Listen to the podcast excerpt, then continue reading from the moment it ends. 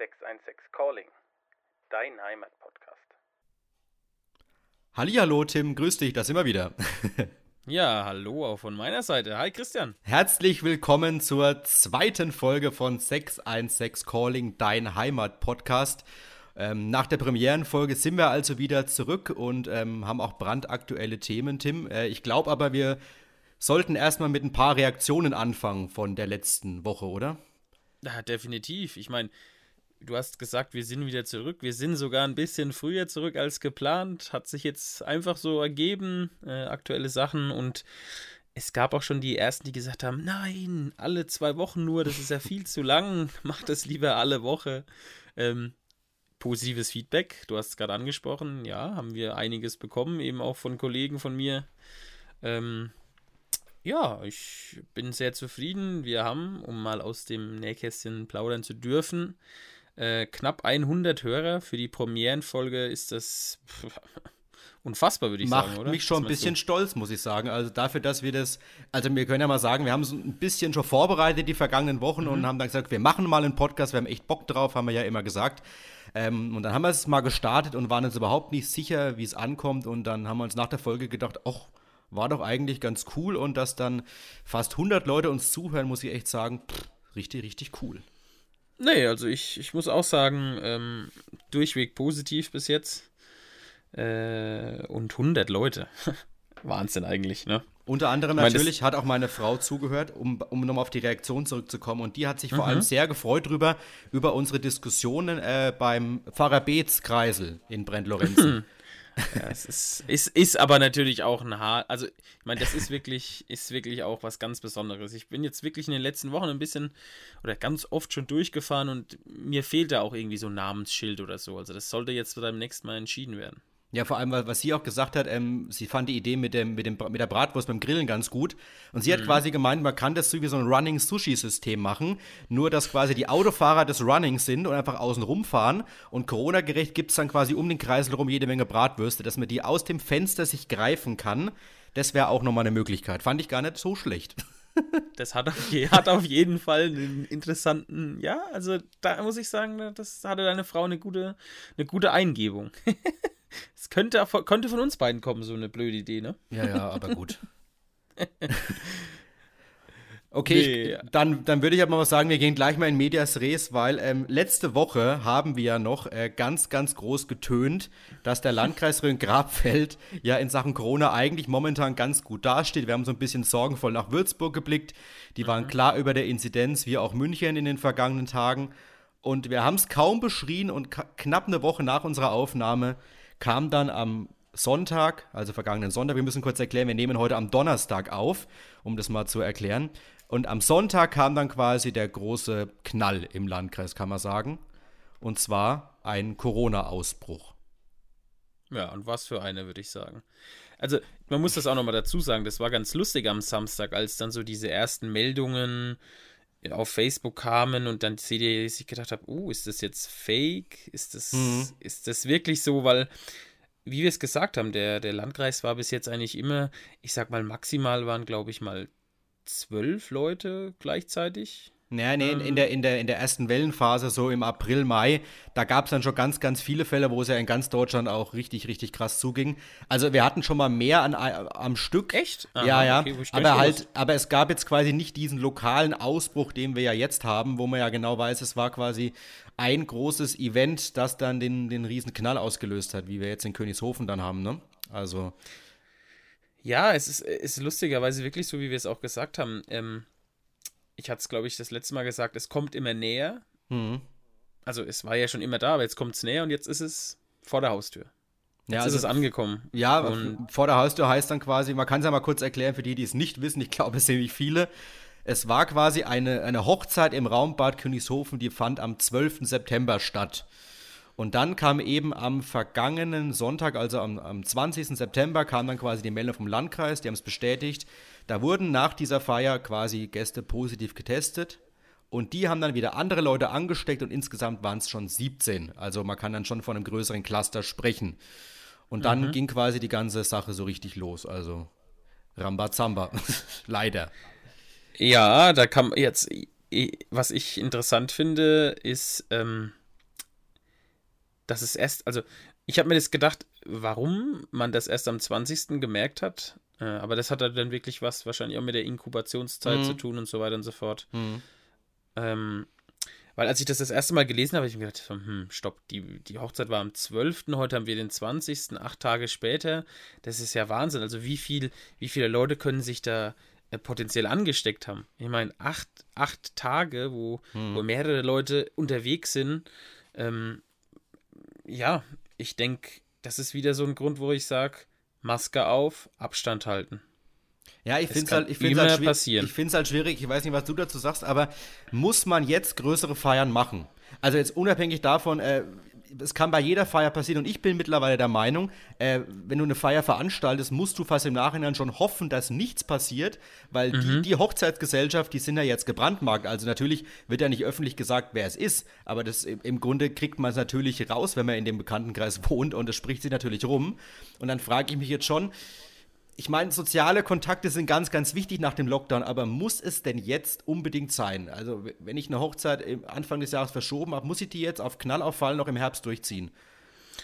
Oder sage ich, sag ich, ich warte auf nächstes Jahr? Oder sagen sie sich nächstes Jahr, okay, wir wissen auch nicht, wie es im Frühjahr ist. Also irgendwie muss ich sagen, äh, braucht es das denn jetzt unbedingt? Also. Ich finde es ich find's, ich find's extrem schwierig, so eine Entscheidung zu treffen. Ähm, weil wie du es gesagt, wie du sagt, gesagt hast, ich meine, das ist ja auch für die Familie oder das Hochzeitspaar oder die, oder die Leute, die da involviert waren, natürlich jetzt auch ein Wahnsinnsschock. Das mhm. ist, glaube ich, jetzt im Nachhinein immer, immer einfach, finde ich, darüber zu richten, so ein bisschen. Ja, klar. Weil ich glaube, für viele Leute ist das einfach, ich meine, eine Hochzeit ist halt immer noch trotzdem so mit das schönste Erlebnis wahrscheinlich, äh, das du in deinem Leben hast. Ja, und ist halt auch und das Ding, wo du am wenigsten Abstand halten kannst, sind wir mal ehrlich. Also eine Hochzeit ja. ist jetzt nicht dafür bekannt, dass das da nicht emotional zugeht, auch mal unabhängig vom Alkohol jetzt, sondern da wird dann auch mal umarmt, da wird sich gratuliert. Äh, das ist eigentlich die letzte Veranstaltung, in der man sagen kann, ja, okay, da halte ich jetzt Abstand, Tanzfläche eineinhalb mhm. Meter, keiner berührt sich, keiner stößt an, keiner busselt sich mal, weißt du, das ist halt einfach so. Ja, das Punkt. ist halt das Problem an der Sache. Aber ich, ich sehe da immer, ich glaube, es kommt auch an die, auf die Größe der Veranstaltung an. Ja, ja, klar, ja. logisch. Wenn du jetzt irgendwie deine Hochzeit mit 10 Leuten feierst oder deinen Geburtstag mit 20 Leuten statt normalerweise äh, 100 oder so. Ja, oder 50. Kann, kann in Ordnung sein, ja, da kann es genauso passieren, aber die Wahrscheinlichkeit ist wahrscheinlich geringer, ja, logisch. Also. Aber du hast natürlich recht, so eine Hochzeit ist natürlich jetzt nicht dafür bekannt, wie du es gesagt hast, dass sich da jeder auf drei Meter Abstand irgendwo hinter seinem Schreibtisch sitzt und sagt, hey, Glückwunsch, Glückwunsch und das war's dann. Ich bin, also, da, ich bin da echt gespalten. Ich weiß nicht, auf der einen Seite kann man es nachvollziehen, dass die Leute sagen, äh, ich, ich will meine Freiheit, ich bin in einem freien Land, ich will die Freiheit auch ausleben. Aber auf der anderen Seite sind wir halt einfach in der Situation, die wir noch nie hatten. Ne?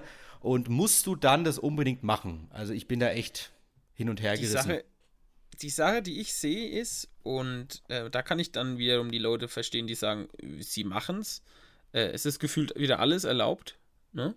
Mit mhm. Abstand, mit Maske natürlich. Aber eine Hochzeit solltest du dann oder dürftest du dann nicht feiern. Aber gleichzeitig sitzen die Leute im Biergarten. Ja, ähm, klar. Auch zu, zu sechs an einem Tisch. Also, das ist, ja. ich finde ich eine, finde ich eine, finde ich eine schwere Situation. Ich glaube, ähm, im Nachhinein wird sich die Familie auch denken, hm, vielleicht war es nicht die perfekte Idee, aber jetzt ist es passiert. Äh, positiv ist für mich, oder hört sich auf jeden Fall schon mal positiv an, dass bis jetzt noch keine stationäre Behandlung ist. Das auf jeden Fall, ja. ja. Das ist schon mal, das ist schon mal gut. Aber. Aber ist nicht vielleicht auch genau das das Problem dran? dass es keine stationären gibt, weil das Coronavirus gefühlt momentan, du kriegst zwar mit, ja, es stecken sich Leute an, aber du hast kaum noch schwere Verläufe, so kriegt man es momentan mit. Es sind kaum Leute auf, auf Intensivstationen, keiner muss beatmet werden. Das heißt, der mhm. Virus ist für dich ja an sich so gefühlt eigentlich nicht gefährlich Weg. momentan. Und genau ja. das könnte also im Kopf sein. Ich glaube, wenn die Leute einfach, ich meine, ich habe glücklicherweise auch keinen in meinem Bekanntenkreis und in meiner Familie, Gottlob, ne? Mhm. Aber wenn du mal einen Patienten oder einen Familienangehörigen hast, der wirklich mal den Coronavirus krass durchmachen musste, ich glaube, dann denkst du erstmal anders und dann würdest du ganz anders reagieren. Aber das hast du momentan nicht. Zum Glück, ja, aber auf der anderen Seite hast du auch stimmt. wieder deswegen den Nachteil, oder? Also. Das ist, das ist ja das, das, dieses Phänomen, da habe ich, ähm, glaube ich, von, das war von Christian Trosten, der gesagt hat, das liegt auch besonders daran, dass jetzt die Art und Weise, wer ähm, getestet wird, ganz anders ist als vor, sag ich mal, vier Monaten. Hm. Weil da war es nämlich eben doch so, dass ja eben gerade in Altenheimen dieser Virus umgegangen ist. Und die, ähm, die jetzt damit infiziert sind, sind meistens eher jüngere Leute.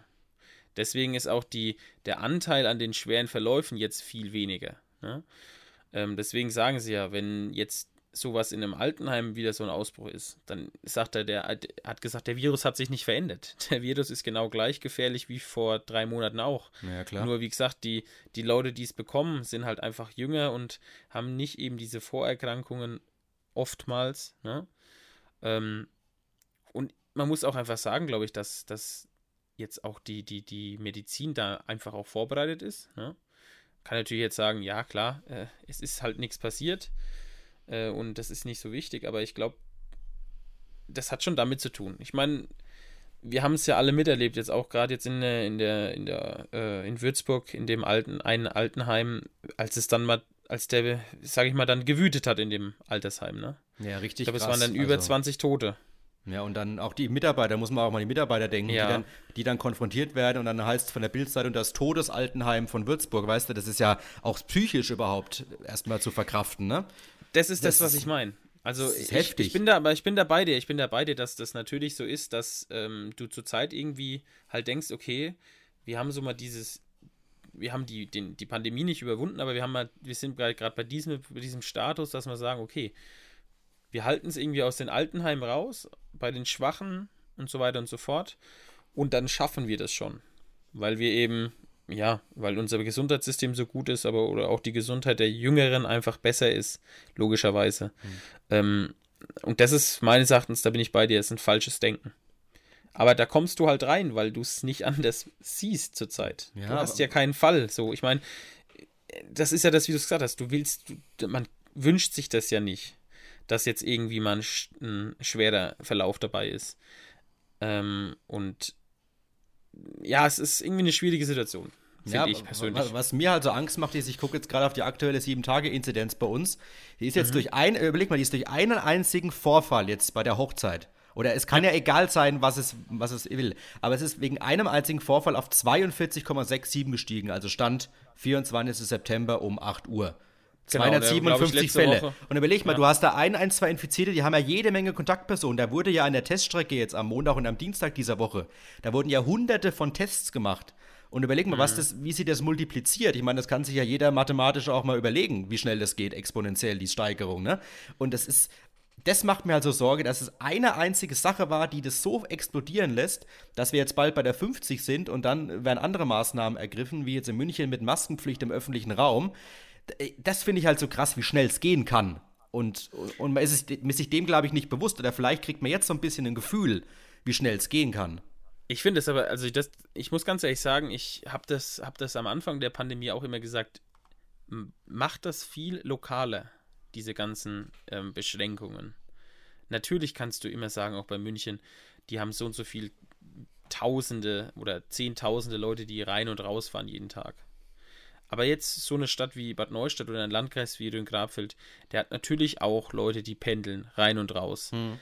Aber wenn du wenigstens auf so einer lokalen Ebene durch diesen Inzidenzfaktor schon siehst, oh, da geht's hoch, da geht's hoch, da geht's hoch. Und ich verhänge eben dann für, für den öffentlichen Raum solche Verordnungen. Ich sag äh, Sportveranstaltungen ab, wie wir es jetzt auch im Landkreis haben. Aber nur im Raum Bad Königshofen, muss man sagen. Ne? Also ja, jetzt, natürlich. Ja, ja. Aber ich, ich meine nur, ich finde diese lokale Lösung. Ist, ist auch richtig, ja. Super ja. Sache. Ich finde es eine super Sache, weil du viel mehr auf diesen, auf diesen Virus auch oder auf diese, wie du sagst, auf dieses Event viel besser einwirken kannst. Und der zweite Hintergrund ist, glaube ich, auch der, das muss man jetzt auch mal ansprechen, ist, ähm, es gibt halt trotzdem immer noch Leute, die denken, dass dieser Virus nicht, äh, ja, dass es die nicht gibt.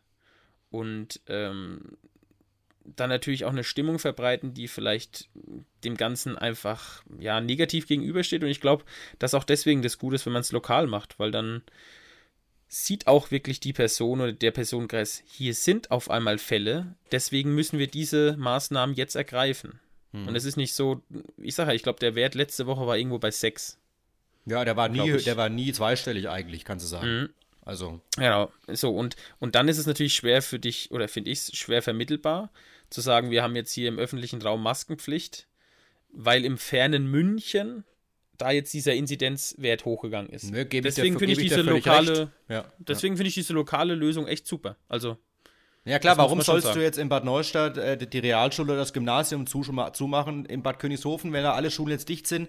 Ich meine, du musst dir auch überlegen, das ist für die Eltern auch wieder sehr, sehr krass. Mhm. Also die, die müssen auch wieder jetzt ihre Kinder managen, sie sind berufstätig und das ist jetzt bis Freitag alles dicht. Und aber klar, es ist, es ist komplett richtig, dass da jetzt lokal äh, gehandelt wird. Aber ja, es ist halt einfach schwierig alles es ist wahnsinnig schwierig. Und aber wie du es gesagt hast, es ist halt erschreckend, dass dies das ein einziges, ähm, ja, eine einzige Feier, ein einziges Event das ausgelöst hat, ne? Oder was das auslösen kann.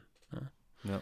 Ist schon wenn, heftig. Und wenn wir dann zum Thema Sport gehen, der TSV Hauptstadt kann jetzt nicht am Wochenende spielen. Die Tischtennisabteilung mhm. äh, von Königshofen kann komplett erstmal einpacken. Und, und ich glaube ja persönlich, wenn man jetzt sich mal die Saison weiter anschaut, wir sind jetzt Ende September und wir kommen in die Phase mit Herbst rein, wo es sowieso schwierig wird. Hast du eine Grippe oder hast du Corona? Also das möchte ich mir noch gar nicht ausmalen, wie das dann weitergeht. Aber ich glaube, für die Sportligen ist es unfassbar schwer, da zu planen. Und äh, da werden ja ständig, wenn es blöd läuft, Vereine rausgenommen, weil die äh, in Quarantäne müssen, beziehungsweise weil der Landkreis Sportveranstaltungen ja. verbietet, weil die Inzidenz so hoch ist. Da, da hechelst du ja komplett hinterher. Also das finde ich, find ich sehr, sehr schwierig. Da habe ich echt Bedenken und kann mir fast nicht vorstellen zum heutigen Stand, dass eine normale Runde, die ja meistens so bis März, April, Mai dauert, dann, dass die durchgezogen werden kann. Also sehr skeptisch. Das glaube ich auch nicht. Ich glaube, äh, also ich glaube, Großbadow spielt auch nicht und so wie ich es gestern mitbekommen habe, sind auch wirklich auch nicht nur in den Profiligen der Sport abgesagt, sondern auch in den ganzen unteren Ligen, Kreisliga, Kreisklasse etc. Mhm. pp. Das ist, ich glaube, ich ist, ist überhaupt keine Sportveranstaltung im Grabfeld jetzt am Wochenende ja. erlaubt. Was ja auch wirklich wichtig ist, weil auch, glaube ich, und das ist ja das immer wieder, was ich sage, auch das ist eine wahnsinnige Quelle von solchen Events. So, ja, wie du es gesagt hast, wenn so ein Sportverein erstmal äh, in Quarantäne ist, dann sieht man ja jetzt bei, bei verschiedenen Handballvereinen, ich glaube, es war jetzt beim, bei Stuttgart, die hatten auch einen Corona-Fall. Da, die hätten, die hätten jetzt die Woche noch, glaube ich, gegen den HC Erlangen gespielt. Also die hätten im Endeffekt den Virus von Stuttgart nach Erlangen mitgenommen. Mhm. Und da ist es ja auch wieder, wie wir es vorhin gesagt haben, auch bei einer Sport- oder bei einer Sportveranstaltung kannst du keinen 1,50 Abstand halten, da hast du keine Maske auf, da bist du nicht jede Minute am oder jede fünf Minuten am Desinfektionsspender. Ja, ja? klar. Das ist einfach ein höheres Risiko. Und da, da, da stimme ich dir zu. Ich sehe es auch, also ich weiß auch nicht, ob wir das bis März durchhalten. Und dann ist halt die Frage, äh, wie, wie soll es weitergehen? Ich meine, also, wir, wir, müssen ja beim Sport unterscheiden. Ist es jetzt ein kleinerer Verein in der Region, der natürlich auch deswegen Schaden nimmt, weil er keine Bratwürste mhm. verkaufen kann und weil er einfach äh, seine auch Spieler vielleicht bezahlen muss und, und, und Kosten Auslagen hat, hat. Oder sprechen wir hier von einem Profiverein, der davon abhängig ist, dass Zuschauer in der Halle oder in den Stadien oder auf dem Sportplatz können. Also, ich meine, können jetzt Leute sagen, oh, was juckt mich den Sport? Die Gesundheit ist viel wichtiger, ist doch, ist doch egal mit eurem Sport, ne? Aber das darf man auch nicht außer Acht lassen, dass da vielleicht ein paar Vereine nach dem Jahr hops gehen, ne? Das ist. Also das gehört das ja zum ja Leben dazu, so ein Sport. Ne? Ja. Das gehört ja zur Freizeit und zu sozialen äh, Kontakte pflegen gehört es ja dazu. Also sind wir uns ja einig, glaube ich. Nein, also ich, ich, ich bin da auch voll bei dir. Es ist, äh, da geht es wirklich um den kompletten Sport. Und wenn einmal sagen, ja, da geht es nur um die, um die großen Vereine, ja, das, das, das, die natürlich haben die das größte Interesse dran, aber es geht auch um, um, sag ich mal, mittelständische Vereine oder Amateurvereine.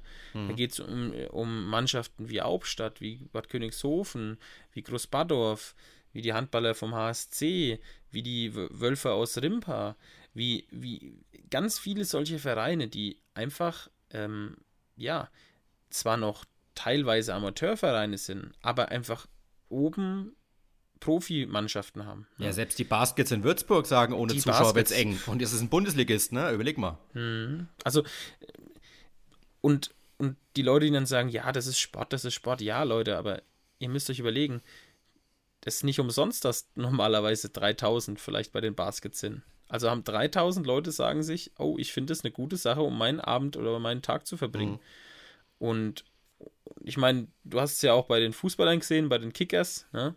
Die haben jetzt auch vor keinen Zuschauern gespielt, weil der Inzidenzwert hoch war. Ja. Und auch die Kickers haben ja davor und danach gesagt, das ist schon für uns ein unfassbarer Einbruch. Das haben wir ja auch letzte, letzte Woche schon thematisiert, das Ganze. Ja. Ja, aber Amy muss mal durch diese Phase durch. Ich meine, wenn wir Corona mal langsam zum Abschluss bringen wollen, was ich mich ja richtig, richtig echauffiert habe, richtig drüber aufgeregt habe, wenn ich dann im Fernsehen höre, wenn es um Herbsturlaub geht, und dann, dann sagen die im Fernsehen, nachdem immer mehr äh, Regionen in ganz Europa zum Risikogebiet erklärt wurden, jetzt gehen uns Deutschen ja immer mehr Herbsturlaub-Varianten und Alternativen aus. Da wo ich mir ja. denke, ganz ehrlich, ich sage, okay, Sommerurlaub ist, ist für viele Deutsche heilig, sie wollen einmal im Jahr abschalten, aber muss ich denn unbedingt jetzt im Herbst in den Urlaub fahren?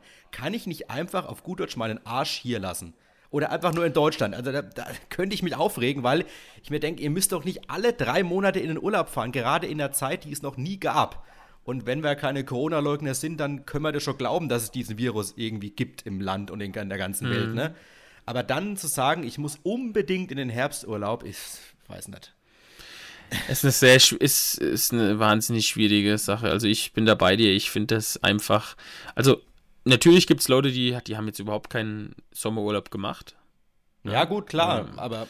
Die anderen, es gibt ja Leute, die haben es, wie gesagt, auch durchgezogen noch und haben gesagt, sie achten drauf und so weiter und so fort. Das, das hat ja auch, sage ich mal, gut, ge, gut ge, äh, funktioniert. Ich muss ganz ehrlich sagen, ähm, ich hatte wirklich Angst, als die Schule wieder angefangen hat. So diese, wirklich dieser Reiserückkehr. Aber das, mhm. wie gesagt, da hat man ja gemerkt, dass die meisten bestimmt der große Großteil sich daran gehalten hat, an die Sachen, auch im Ausland, Maske auf, Abstand ja. und ja auch wirklich die Hotels jetzt in Österreich, Italien, in der Schweiz, in Deutschland, wo auch immer man da mal mit, mit Freunden geredet hat, die da unterwegs waren, die haben gesagt, es wird drauf geachtet. Nur ich bin bei dir zu sagen, brauche ich jetzt unbedingt einen Herz Herbsturlaub? Du, ich, ich, ich, mö ich möchte nicht sagen, dass nicht. Deutschland sagt, macht die Grenzen dicht, um Gottes Willen. Also da will ich nee, schon, dass wir unsere Freiheit haben. Mhm. Die waren lange genug dicht und wahrscheinlich auch mit Recht zur damaligen Zeit, aber vielleicht muss man sich einfach überlegen, muss ich jetzt nach Kroatien fahren? Muss ich jetzt als Bayern oder als Sevilla-Fan zum Supercup-Spiel nach Budapest. nach Budapest. Weißt du, nur so ein Beispiel. Ja. Also kann ich mir das denn jetzt nicht sparen und, und, und vielleicht einfach in die, in die nähere Umgebung fahren? Das ist einfach mein Punkt. Und dann zu sagen, uns gehen die Alternativen jetzt aus. Also, sorry. Naja. Also ich bin auch der Meinung, das muss man ja auch mal sehen. Ähm, natürlich wird es auch durch, durch die Tourismusverbände auch irgendwo natürlich suggeriert und da gibt es Angebote etc. pp. Natürlich, die kämpfen auch gegen den absoluten Ruin Ne? Ja, beim Gegensatz mein, zur Kulturbranche haben sie wenigstens ein paar Einnahmen in diesem Sommer gehabt. Das darf man auch nicht vergessen. Die Kulturbranche liegt komplett brach, ne?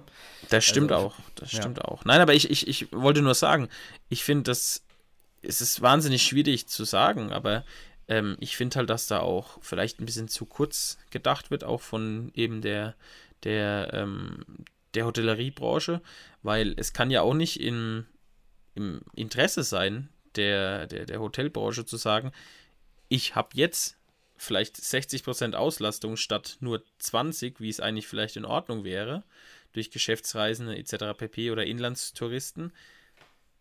Und was habe ich dann nächstes Jahr, wenn es wieder kommt? Oder was habe ich in fünf Monaten, wenn es wieder kommt? Hm. Angetrieben durch eben solche Reisen, die vielleicht unnötig sind und vielleicht das Risiko für, wie gesagt, alle Leute hier einfach, äh, ja, erhöhen, dass es wieder ausbricht. Und Deswegen bin ich da bei dir. Also es muss nicht sein. Und man sollte sich da überlegen, vielleicht bleibe ich dann doch eben in der Rhön. Es gibt wahnsinnig schöne Hotels, wo man auch in einer halben Stunde hingefahren ist.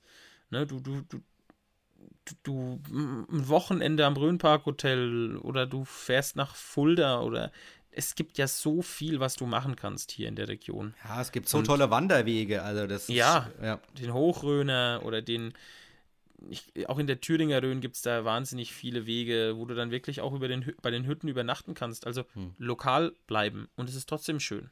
Ja, logisch. Ja? Ich meine, als Heimatpodcast soll müssen wir sowas auch ein bisschen voranbringen. Ja, def definitiv. es gibt mehr als Kreuzberg und, und noch andere nee, Hotspots. Ne? also, super schöne Sachen. Ja.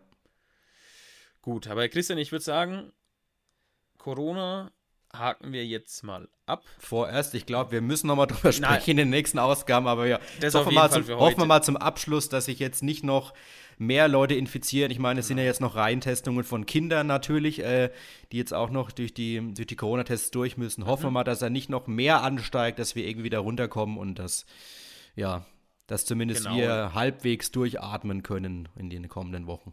Und trotzdem, das sollten wir auch nicht vergessen, müssen wir da nochmal einen, äh, glaube ich, den Hut ziehen vor, vor den Mitarbeitern jetzt an der Teststation. Ähm, ich weiß, die haben ihre Schutzanzüge an und so weiter und so fort, aber trotzdem finde ich das einfach vom, vom Gefühl her irgendwie, ich weiß nicht. Na klar kann man sagen, naja, ähm, wenn, wenn die Leute im Krankenhaus äh, die Grippeviren haben, dann ist das Gleiche, aber irgendwie, ich weiß nicht. Also da ziehe ich meinen Hut. Ähm, man hat ja bis jetzt auch eigentlich gehört, dass es alles gut geklappt hat. Ja. Ähm, von der Organisation und so weiter und so fort. Da, ich weiß nicht, also da hätte ich irgendwie ein.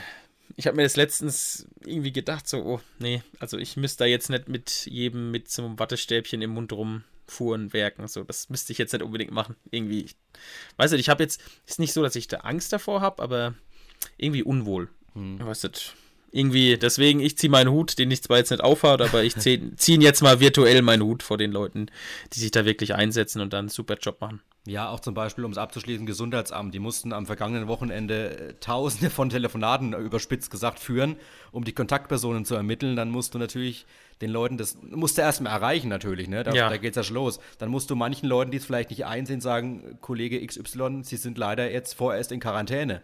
Und ich mhm. glaube nicht, dass jeder das so geil findet, ne? Also da musst du auch als, als Mitarbeiter am, am Telefon schon einiges aushalten. Also das ist auch nicht ohne und äh, ja.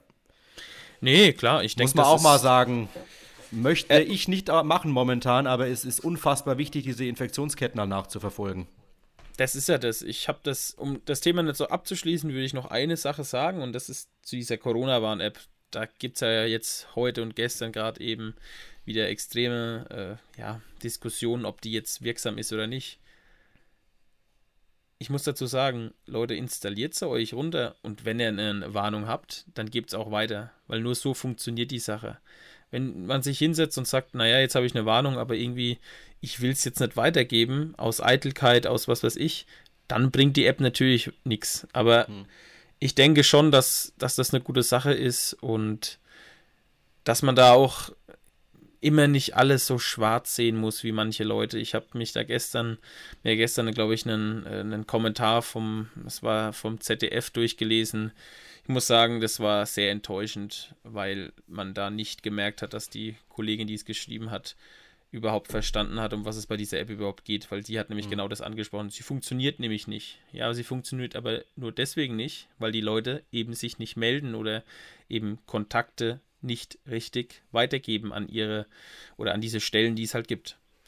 Also, ich sag ja, wir sind noch lange nicht am Ende. Wir werden auch das Thema bestimmt, wie du es gesagt hast, Christian, noch zwei, drei, vier, fünf Mal aufgreifen. Aber für heute war es jetzt mal das Wort zum Donnerstag. Und wir feiern es, glaube ich, auch, wenn der Virus überstanden ist.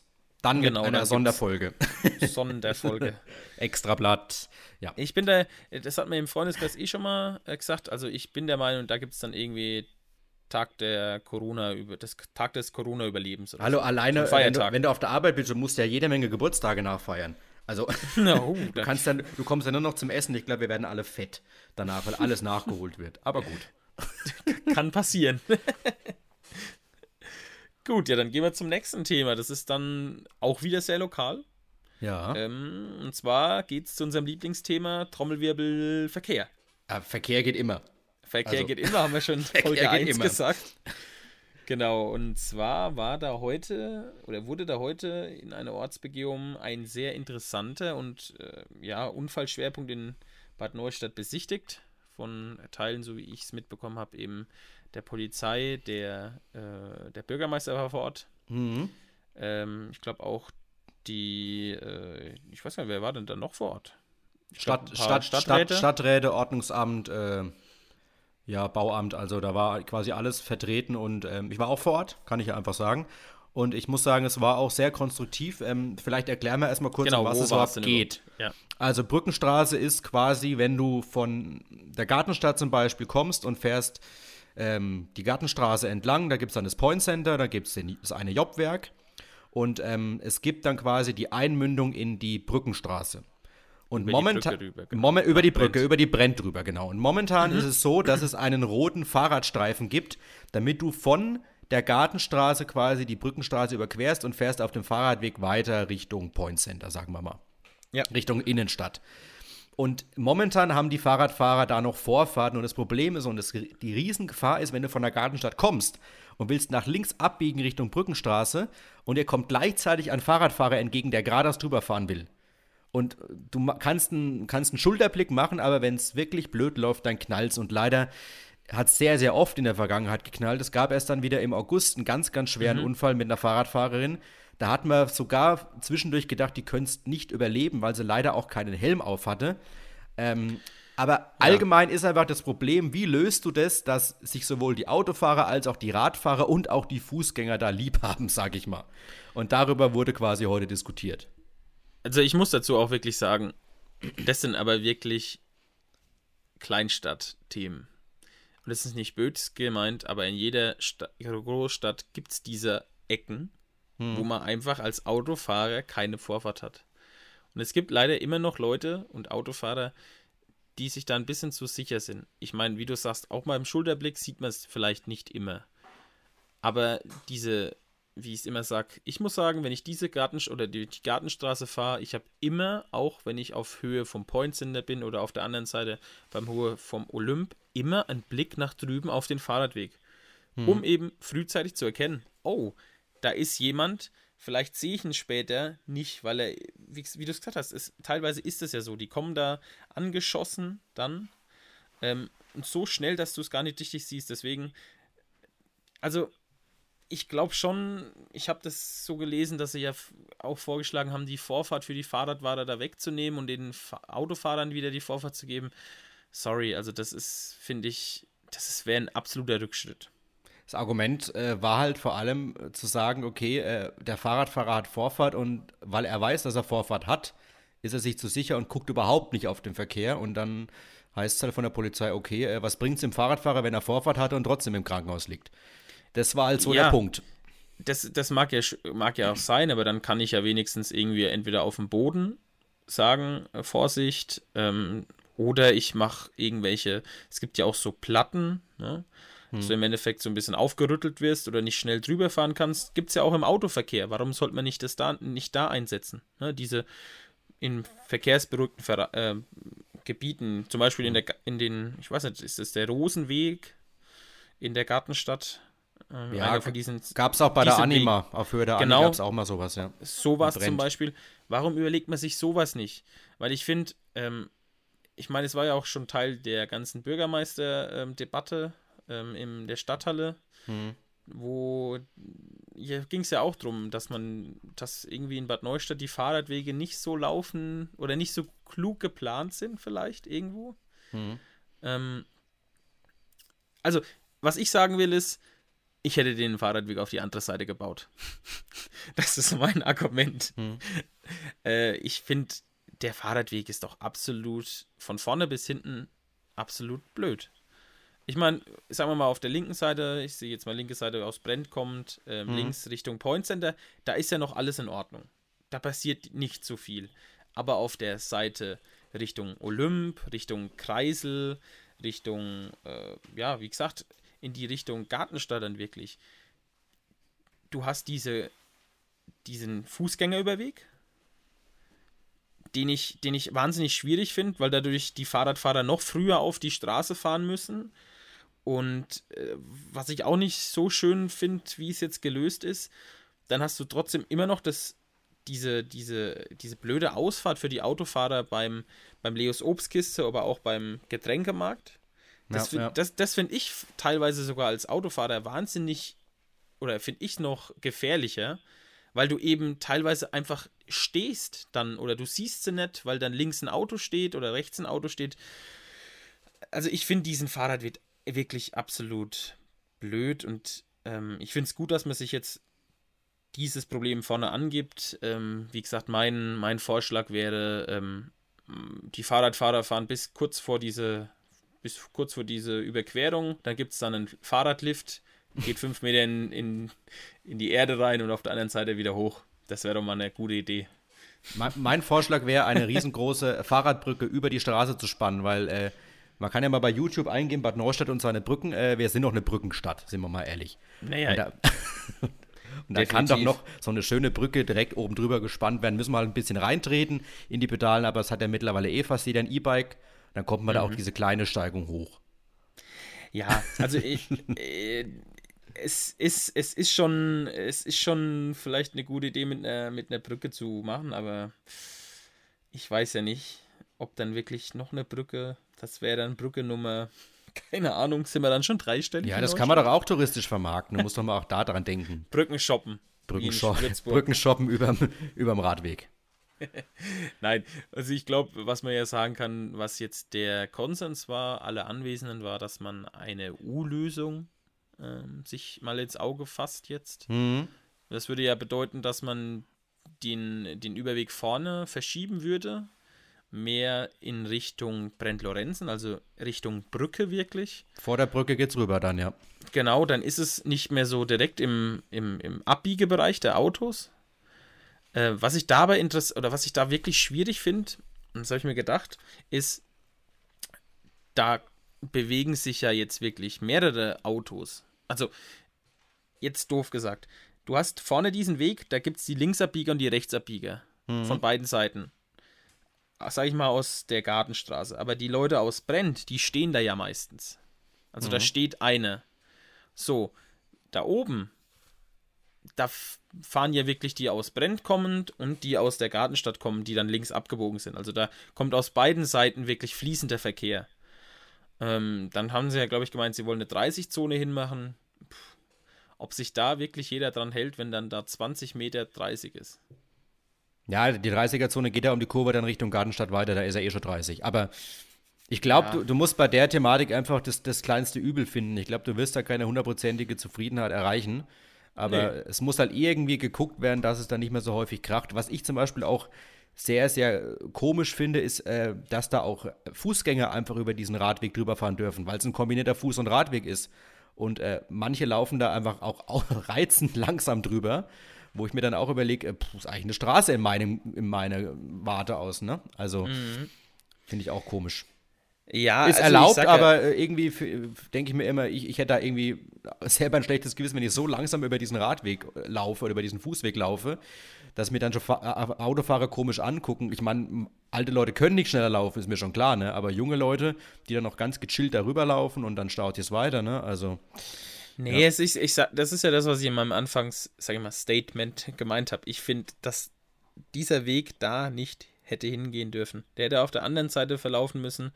Da hätte man, hätte man vorne wirklich in der Gartenstraße oder vorne beim Gesundheitsamt ist das, glaube ich, nee, was ist denn das? Landwirtschaftsamt. Mhm. Äh, hätte man anfangen können bis durch.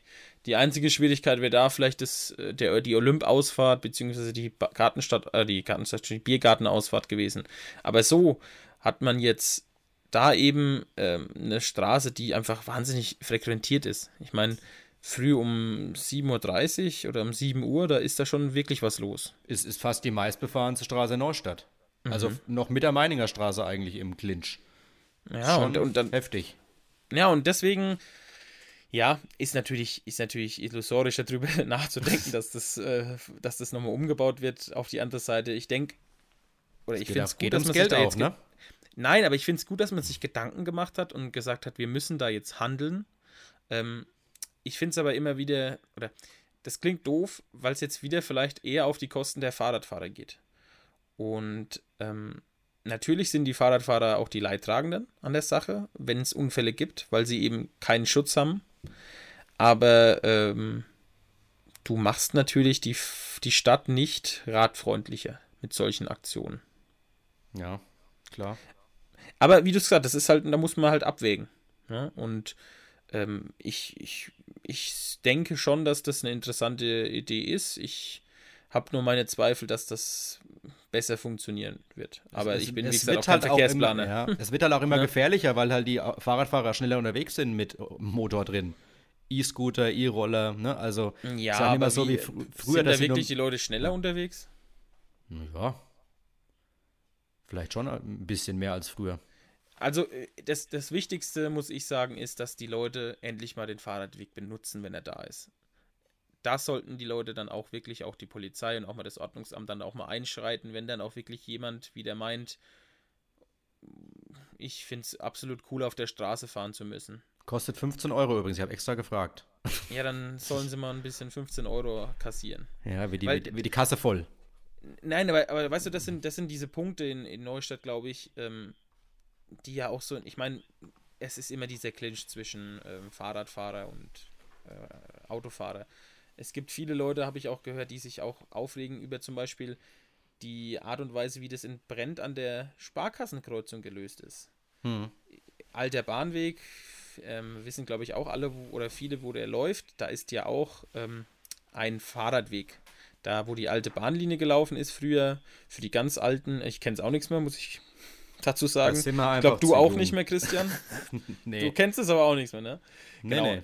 Da kommt ja auch der Fahrradweg aus der Stadt und geht da kurz nach der, nach der Sparkassenkreuzung in Bern-Lorenzen über die Straße und läuft dann weiter, wie gesagt, Richtung, ähm, Richtung Pfarrer Beetskreisel. das Thema wieder aufzumachen. Und da ist es ja so, dass die Fahrradfahrer keine Vorfahrt haben, sondern die müssen sich da hinstellen, warten, warten, dann kommt ein Auto, dann wiegt wieder jemand links ab und so weiter und so fort. Man kennt es ja. Ähm, und dann da wieder losfahren. Da kann ja auch Stimmen, die sagen, das ist nicht fahrradfreundlich und das ist auch dann irgendwie, ja. Also ich finde die Situation da auch ein bisschen schwierig. Ähm, ich finde auch, und da, da, da kann ich auch wahrscheinlich, das ist auch sowas, was es ist. Ich kann nicht alles direkt umstellen, ich kann nicht alles so machen, wie alle Leute immer wollen, aber ja, da habe ich mir auch schon öfters gedacht, hm, wenn dann irgendwie da ein kleines Schulkind auf dem, auf dem Schulweg dasteht und dann eine Minute da rumsteht, dann, mhm. ja, nicht so schön gelöst, finde ich teilweise in Neustadt. Man muss halt irgendwie einen Konsens finden, dass, dass es für alle passt und vor allem, dass es halt hoffentlich keine schweren Unfälle mehr gibt. Da sind wir uns, glaube ich, einig. Ne? Das und ist das Allerwichtigste. Was ich aber gut finde jetzt äh, zum Abschluss bei der Brückenstraße-Geschichte ist, du kannst deine grandiosen Vorschläge auch mit einbringen übrigens. Also die Echt? Stadt hat er extra auch nochmal geöffnet und hat gesagt, okay, oh. wenn die Leute oh. gute Ideen haben, wir hören uns alles an. Natürlich, glaube, äh, jetzt, jetzt da groß mit, mit Millionenprojekten anfangen wird in Corona-Zeiten schwer, aber wenn, wenn du was äh, Kreatives hast, was jetzt nicht so viel Geld kostet, eventuell, dann, dann melde dich mal an die meine, Stadt. Ja, aber ich glaube, meine Idee mit dem, mit dem äh, Aufzug ist vielleicht jetzt nicht die beste. Nein, also ich glaube, wie, wie wir es vorhin gesagt haben, das, das sind schon Leute wirklich am Werk, die sich auskennen und die da wirklich versuchen auch den Konsens rauszufinden, der für beide Seiten am besten ist. Und ähm, ich hoffe, dass, wie du es gesagt hast, wir die Unfallzahlen wirklich runterschrauben. Und äh, zum Abschluss noch, auch weil du es vorher nochmal angedeutet hattest, Helm auf. Ganz wichtig. Weil, wie gesagt, gerade an der, an der Stelle ist es halt einfach wenn du da von der, mit der, oder von der Seite dann erwischt wirst und dann auf den Beton aufschlägst, ja, dann ist es halt nur mal meistens eine schwere Verletzung. Also Leute, wie gesagt, Helm auf, das ist das Wichtigste, was man beim Fahrradfahren machen man, kann. Man muss nicht unbedingt muss. geil auf dem Fahrrad aussehen. Es geht auch mal Sicherheit vor. Es gibt auch schöne Fahrradhelme. Ja, definitiv. Gut, du, du dann kriegst den SpongeBob-Fahrradhelm dann von mir, okay. Oh Gott, ja. lieber nicht, bitte nicht. Komm mal, lieber, komm mal lieber zum Essen, oder? Ja, kulinarisch ist super. Ist doch. Da schließt eine Institution, würde ich fast sagen. Ne? Ja, ich würde sagen, wir haben zwei kulinarische Themen. Es gibt eine gute und eine schlechte Nachricht. Äh, die schlechte Nachricht kam zuletzt raus, dass äh, eine Institution in Bad Neustadt langsam aber sicher an äh, den Ruhestand denkt, nämlich das Café Elbert soll dicht machen in naher Zukunft. Die wollen, wollten schon eigentlich längst verkaufen und dann kam Corona dazwischen. Ähm, und wie du sagst, Institutionen, wenn du von der Verleser Brücke in die Stadt läufst, äh, kommst du immer am Elbert vorbei und die Torten. Kann ich mir wow. gar nicht vorstellen, eigentlich Bad Neustadt ohne Elbert, also zumindest solange ich lebe und solange du lebst, mhm. gibt's, gibt's das schon. Ja, ich Und glaub, dann gibt es auch äh, die Tutti Frutti äh, Torte, die, glaube ich, jeder kennt in Bad Neustadt. Die Tutti also. Frutti Torte. Nein, ich meine, das, wie gesagt, das ist wirklich eine Institution und wenn, wenn Bad Neustadt das verliert, das ist schon, ich habe mich letztens über unterhalten, da ging es um, um, ums Plongel, also das Café Wiener, auch so eine Institution, Institution Leider was ja dann jetzt schon ne? vor, ja, ja. vor fünf Jahren schon, ich glaube, es ist schon länger ja, her. Ja, es ist noch fast noch länger, ja. Was so diese, was die Pforten geschlossen hat und das sind irgendwie diese, da ist auch meine Kindheit oft verbracht im Café Wiener. Äh, aber jetzt auch beim Café Elbert, da haben wir auch öfters Torten geholt oder die Tutti Frutti Torte, wie du es angesprochen hast, oder Banane, zu Geburtstagen. Ananas. Genau. zu Geburtstagen, wenn die Oma gefeiert hat, dann haben wir da immer was mitgenommen, eine Torte. Also das ist schon ja, das ist halt noch echtes Handwerk, ne? Ja, das ist Wahnsinn. Aber, aber es ist auch kannst, ein Stück Geschichte, auch, ne? Ja, aber du kannst natürlich auch die, die Inhaber verstehen, dass äh, die haben sich jetzt jahrelang äh, wirklich Oh, wirklich vollkommen. Vollkommen da gearbeitet und also wenn's, es wird halt immer schwieriger, da einfach Leute zu finden. Ich glaube, der Bäcker Kneuer in Brent ist auch so ein Beispiel. Ja. Die hätten gerne auch, glaube ich, noch weitergemacht, aber irgendwann bist du halt mal in der Zeit, wo, wo du dich fragst, wer übernimmt es denn? Wenn es keiner aus der Familie übernimmt, mhm. wird es halt schwer. Und äh, ich würde es mir wünschen, dass jetzt äh, fürs Café Elbert da, da auch noch jemand reingeht, der Konditorei vielleicht macht oder zumindest eine Bäckerei, dass es da noch was gibt. Und nach Möglichkeit nicht eine riesengroße Kette, also nichts gegen die Ketten jetzt, ne? Aber ich meine, so das alte Handwerk, wenn du irgendwann nur noch von den Ketten dominiert wirst, ist auch schwierig und aber nachvollziehbar ja, es ist es natürlich, dass die Nische jetzt vielleicht auch. Vielleicht ja. es gibt diese Nische ja und ähm, vielleicht, wenn es da jemanden gibt, der das mitmachen will, wäre es super. Also ich glaube, äh, das ist einfach, das gehört für, für das ist schön für eine Stadt, wenn du sowas hast. Äh, und das Handwerk ist auch oder ist auch wichtig, dass ein Handwerk bestehen bleibt. Du hast ja gesagt, der Kaffee, äh, der Bäckerei Kneuer, ich meine, auf dem Schulweg von mir war es immer unten an der Brenner Grundschule, da war immer rechts der kleine Laden. Mhm. Ähm, da habe ich immer meine 50 Cent für Panini-Sticker zum Beispiel ausgegeben. Es hat zwar jetzt nichts mit Bäckerei zu tun, aber in diesem Geschäft, wie gesagt, da gab es natürlich Gebäck, aber es gab dann auch die Chupa Chups oder die, die ähm, ja, Panini-Sticker, Sticker Ahoi-Brause. Ahoi-Brause, oh Gott im Himmel, ja. Center Shock und so weiter und so fort. Und auch als der Laden zugemacht hat, das war für uns ja ein Stück, ja, ein Stück Kindheit geht da verloren, aber auch so ein Stück, ja, Stadtgeschichte oder ich weiß nicht, wie man es sagen soll. Das ist halt ein fester Bestandteil in Bad Neustadt. Wäre nostalgisch, ähm, ja. Ja, aber ja. das muss man ja mal sagen, wenn man in, sieht, was in den letzten Jahren so an Geschäften eben nicht mehr übernommen worden ist von Familie und dann geschlossen worden sind, ist das schon irgendwie so ein Gefühl, hm, du bist damit aufgewachsen und jetzt ist es halt weg. Ja, ja klar. Und das ist schon, finde ich, immer ganz lustig. Deswegen, ich drücke die Daumen oder wir drücken die Daumen, dass die Familie Elbert da vielleicht doch noch den Nachfolger findet, den sie sich erhoffen und dass uns das Café, die Konditorei, die Hand, das Handwerk da wirklich ähm, ja, erhalten bleibt. Und, und noch haben sie ja auch geöffnet, weil wir haben ja jetzt nicht gesagt, die haben schon nein, zugemacht. Nein, nein sie, sie haben es natürlich vor und haben momentan auch jetzt einen Ruhetag eingelegt, weil sie es einfach nicht mehr schaffen, sonst in der Form, wie sie es früher einfach machen konnten, noch, auch im jüngeren Alter natürlich. Mhm. Aber noch, noch ist auf, also es gibt, noch gibt es die Tutti Frutti Torte und ja. Dann nochmal ran jetzt, Leute. ja. So, und dann aber, aber jetzt. Eine gute Nachricht haben wir auch noch. Es gibt auch noch die positive Nachricht, genau. Weil ich weiß nicht, äh, ob du mittlerweile auch auf den Gin-Zug aufgesprungen bist, wie es fast viele mittlerweile gemacht haben. Also ich, ich trinke mal gerne einen Gin und da gibt es eine ich gute Nachricht. Ja, mal einen Gin, ja. Ja, und dann gehen wir auch wieder in den Raum Bad Königshofen, so schließt sich dann auch wieder der Kreis.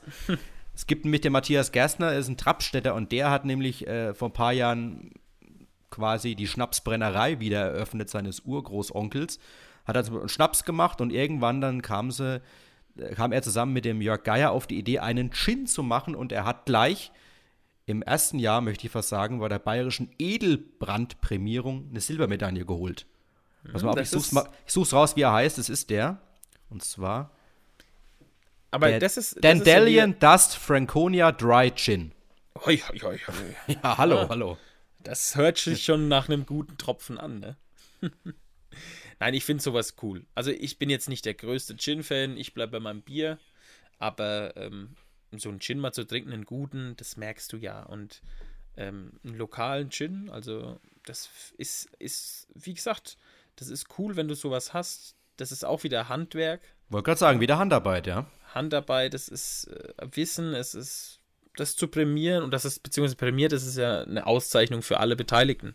Dass da was wirklich Gutes entstanden ist Mhm. Ähm, jetzt muss ich nur mal gucken, wo es Verkaufsstellen gibt, weil ein guter Freund von mir, der ist wirklich in dieser Gin-Blase und äh, den würde ich dann mal ein Exemplar nach München drunter schicken.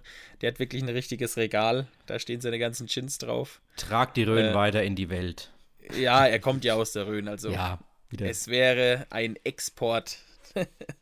Aber nein, auf jeden Fall. Ähm, sowas ist super cool und sowas muss man unterstützen und ähm, weißt du, wo es das gibt, theoretisch? Hast du das, gibt es das irgendwie beim Edeka oder? Habe ich jetzt noch nicht gesehen, aber können wir ja mal für die nächste Folge uns schlau machen. Ja, das ist also eine Hausaufgabe an mich. Ich guck mal, dass ich da was rausfinde. Ich glaube, so viele Flaschen gibt es jetzt doch nicht, aber ähm, ja, vielleicht wird ja die Produktion ausgeweitet, wenn wir jetzt so viel Werbung machen. Hoffentlich. Gut. Gut, sagen, dann würde ich sagen, kommen wir langsam mal zum Abschluss. Ja, Und äh, da brauchen wir unsere Rubrik wieder von letzter Woche unbedingt. Ja, auf jeden Fall. Also den besten Polizeibericht der Woche. Und ähm, diesmal gehen wir so ein. Also, einerseits eine lustige Sache, einerseits aber eine sehr traurige. Mhm. Irgendwie. Äh, es gab nämlich, oder es ist äh, nämlich zwei Unbekannte, haben letzten Samstag in Rödelmeier ihr Unwesen getrieben. Und zwar gibt es da einen Selbstbedienungsladen. Ähm, sprich. So ein Hofladen mir, einfach. Ein Hofladen, genau. Ich kann ja. mir also was nehmen und auf Vertrauensbasis zahle ich dann auch wirklich das, was ich mir genommen habe. Die zwei Herren haben sich dann aber gedacht, ähm, sie nehmen sich zwei Packungen Eis, äh, die 4 Euro kosten und ich zahle halt nur 70 Cent. Und ja, ich finde sowas immer wahnsinnig schrecklich. Also ist ja, irgendwie mag lustig, jetzt, mag jetzt nur eine halt Kleinigkeit sein, ne? aber ich, ich kenne diesen Laden, also ich habe da mit meiner mhm. Frau auch schon Kartoffeln geholt, da gibt es Nudeln und da gibt es wirklich auch Röner-Eis ist das in dem Fall, also das ist jetzt nicht irgendwie ein Magnum-Eis oder, ja. sondern ist wirklich auch ein, ein, gutes Eis, ein kleiner Becher und äh, ja, ist halt wirklich dann schade. Ich meine, das bringt nichts, das zur Anzeige zu bringen, auch wenn das jetzt da veröffentlicht wurde, sind wir uns, glaube ich, einig. Und da ist der Schaden auch geringer als jetzt die, als jetzt Nein, die, die Kosten, aber es geht ums Prinzip in dem Fall. Also. Das ist ja das, deswegen habe ich ja gemeint, das ist irgendwie eine lustige Story, weil es geht hier um im Endeffekt 3,30 Euro an Streitwert. Findest du halt auch nur in der Lokalpresse sowas, ne? Ja, ja aber es ist, wie du es gesagt hast, es ist halt schade, wenn man gerade so einen lokalen und so einen Selbstbedienungsladen ähm, dann auch noch da diese Bit scheißen muss ne? und nicht das zahlt, was es dann wirklich ist oder was man dann auch sich genommen hat. Aber ja, grundsätzlich finde ich das schön, dass es sowas jetzt immer mehr gibt. Ja, ja auch so Eierlädchen, wo du einfach deine Eier mhm. holst. Äh, Gibt es auch ein paar Läden, da, da ist so richtiger Run teilweise drauf. Äh, da gehst du rein und dann sagt einer vor dir, sind wieder keine Eier da. Weißt du, also das ist eigentlich ganz cool, dass man eben darauf achtet, nicht die, die Billigeier aus dem Discounter zu holen, sondern sich die da zu holen. Ne? Ja, oder auch, es gibt jetzt vom, von der Metzgerei Coop lustigerweise auch so einen Laden, der äh, jetzt äh, ja, seine Pforten geschlossen hat, weil kein Nachfolger da ist. Oder beziehungsweise nicht mehr, ich weiß nicht, er hat glaube ich ein oder zwei Nachmittage noch auf oder Vormittage. Er, ma er macht noch Party-Service, glaube ich, in erster Linie. Party-Service, ja. genau. Hat aber die coole Idee, dass man jetzt eben eine Tiefkühltruhe oder einen Tiefkühl ja, keine Ahnung, wie ich das nennen soll, eine Wurst. Ein Automat einfach. Wurstautomat, genau, einen Wurstautomaten jetzt aufgestellt hat. Und sowas finde ich natürlich super, weil ähm, wenn man dann wirklich doch mal am Samstag um 19 Uhr sich überlegt, oh, ich würde schon noch mal grillen, es ist cool, schön warm draußen, äh, kannst du da jetzt hinfahren und dir das aus, der, aus dem Automaten ziehen, wie es ja in der Fachsprache heißt. Also du kannst dir jetzt deine Wurst ziehen.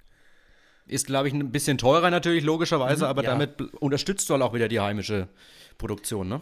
Nein, also wie, das ja. ist ja das, was ich, also ich, ich finde sowas immer cool und äh, ich würde mir sowas sogar bei mehreren oder bei mehr Laden wünschen, wenn es sowas gibt. Aber natürlich ist erstmal der Invest riesig, so ein, so ein Aufsteller sich da zu kaufen und dann das zu bestücken, etc. pp. Aber ich finde das, ich finde so Selbstbedienungsladen oder auch eben so Automaten äh, einfach eine coole Sache, weil du, ja, du gibst irgendwie den Leuten eine Möglichkeit, auch außerhalb der Öffnungszeiten was zu kaufen. Und für die Ladenbesitzer hat es das Positive, dass sie ihr Zeug auch so wegbekommen. Also Win-Win-Situation. Definitiv, definitiv, ja. Gut, Christian, jetzt. Ich glaube, wir haben sagen, schon wieder lang, lang genug geschnackt. Äh, ja, Folge 2 ist jetzt schon wieder äh, Geschichte Aber sozusagen. Gut, wir mussten, glaube ich, heute auch ausführlich über Corona sprechen, weil das war das Thema äh, bei uns im, im Landkreis in den vergangenen Tagen. Da kommen wir nicht vorbei. Ja. Kommen wahrscheinlich auch wieder schönere Geschichten. Also, ich also ich sage ja, es, es, es kommen schönere Geschichten. Es kommen bestimmt noch ein paar Geschichten über den Verkehr, über den Pfarrer-Beetskreisel ähm, und so weiter und so fort. Da, da haben wir schon, ich glaube, wir haben schon noch ein bisschen was im Köcher. Definitiv. Ähm, dann würde ich sagen. Danke fürs ähm, Zuhören. Danke fürs Zuhören. Und sagt es ähm, gerne weiter, wenn es euch gefällt. Äh, ich glaube, wir haben ja schon gesagt am Anfang, fast 100 Hörer ist echt, echt cool für den Anfang. Können gerne noch ein paar mehr werden. Freuen wir genau. uns drüber. Gerne auch über Feedback, natürlich über Instagram sind wir auch erreichbar und ja. Genau, also wir sind jetzt ja, wie viele von euch schon mitbekommen haben, da hört es ja auch der, der, der große Anteil auf Spotify, aber auch auf mehreren anderen Plattformen. Äh, auch für Leute, die kein Spotify-Abo haben, sind wir zu hören. Ähm, ich sag mal von meiner Seite aus Tschüss. Wir hören uns hoffentlich bald wieder. Und lass dir, lieben Christian, das letzte Wort. Vielen Dank fürs Zuhören. Danke dir, Tim, und gesund bleiben. Tschüssi. Ciao.